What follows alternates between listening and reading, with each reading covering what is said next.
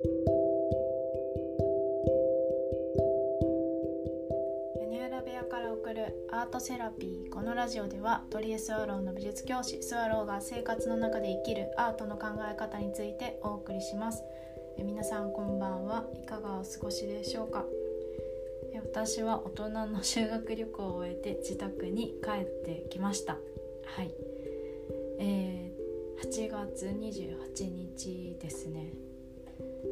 7月の28日から体を動かしたいと思って始めたあの有酸素運動なんですけど YouTube で見て20分間えっと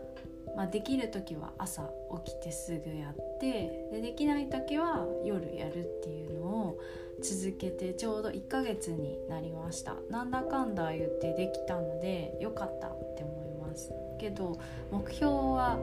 えっと、9月の28日までやってみてどう変わるかっていうのを感じたいので、まあ、ようやく半分だけど半分続けて変わったことは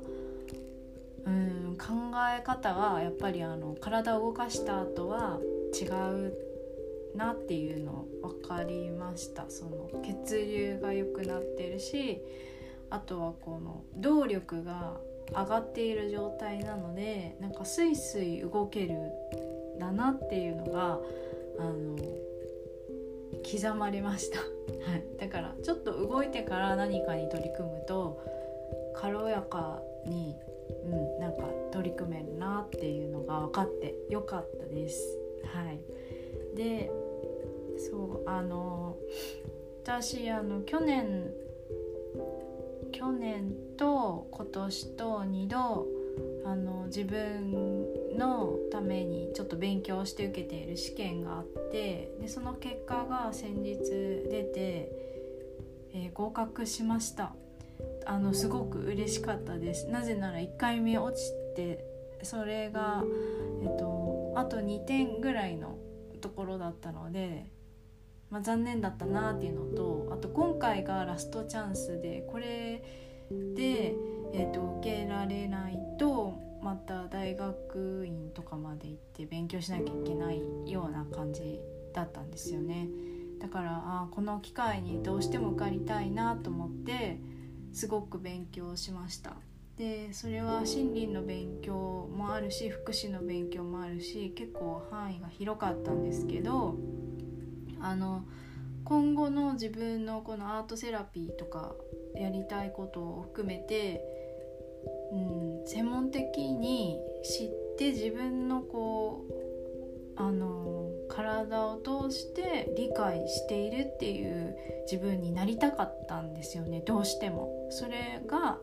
私が欲しいことだったから勉強し続けました。あの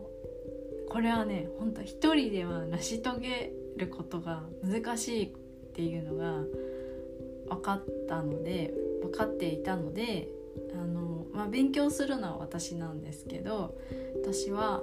あのコーチングをあのお二方にお願いしました。とアピちゃんという方とともかさんという方です。でそうコーチングってえっと、自分のやっていることを目標を持ってあのその人が質問してくれたり今どういう気持ちかとかどういう状態かあとペース配分とかそういうのをあのお話しして一緒に走ってくれるんですよね。で私それすごくありがたくてあの一人でこう気持ちの波が出てくるの絶対当たり前なんですよね人間だから。一緒に走ってくれている方がいるって思ったら言えるんですよね。あちょっと疲れてきちゃいました。とか前はこんな調子よくできてたのに今はあんまりできないです。とか。でそれもう言いたいだけなんですよね。あの人って。言ったらちょっと次一息入れて次の自分がまた現れるからで走ろうみたいな。なんかそういう波をあの共有してくれる人っていうのはすごく励みになって、うんだからずっとあのなんとか試験まで頑張ろうって思って続けることができました。うん。ありがとうございます。だからそうそう。その2人には会ってあのちゃんとお礼を言いたいと思ってこの修学旅行でもお会いできたので本当に嬉しかったですありがとうございましたはいであそうそう今日のこんな前置きがもう半分以上来てしまったんですが「勉強してもいいですか?」というタイトルでお話ししたいです。あのこれは、えっと、勉強っていう言葉って何か学習をするっていう風に思う思いますよね。でけど言葉を変えると自分をブランド化するとかえっ、ー、となんだろうな自分を高めるとか、えー、と知的欲求を満たすとかもう言い方なんていろいろ言えちゃうんだよなってつくづく思うんですよ。言い方の切り口だけで意欲全然変わりますよね。でそうそれあ自分が勉強してきて自分にかけてた言葉なんですよ。あのただ毎日このぐらい勉強しなきゃいけないっていうこのちょっと偏ったフレーズで考えちゃうと自分のこのエネルギーが湧いてこないのでじゃあどういうふうに思ったら自分の欲求が高まるんだろうっていうことはすごくあのいつも思ってました。だって私がやりたい目標は本当に私がやりたくて決めているから。だからえっと勉強したくない。という気持ちは自分の見方が偏っているからだっていうふうに捉えてでそのエネルギーがじゃあ湧く角度が自分に足りてないんだなって思って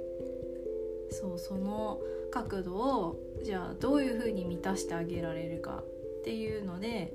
えっといろんなこう方法を考えて自分で自分をこう走らせてあげれる土壌をあの作っていったのもそうそうこの1年間だったんですけど、うん、でも勉強って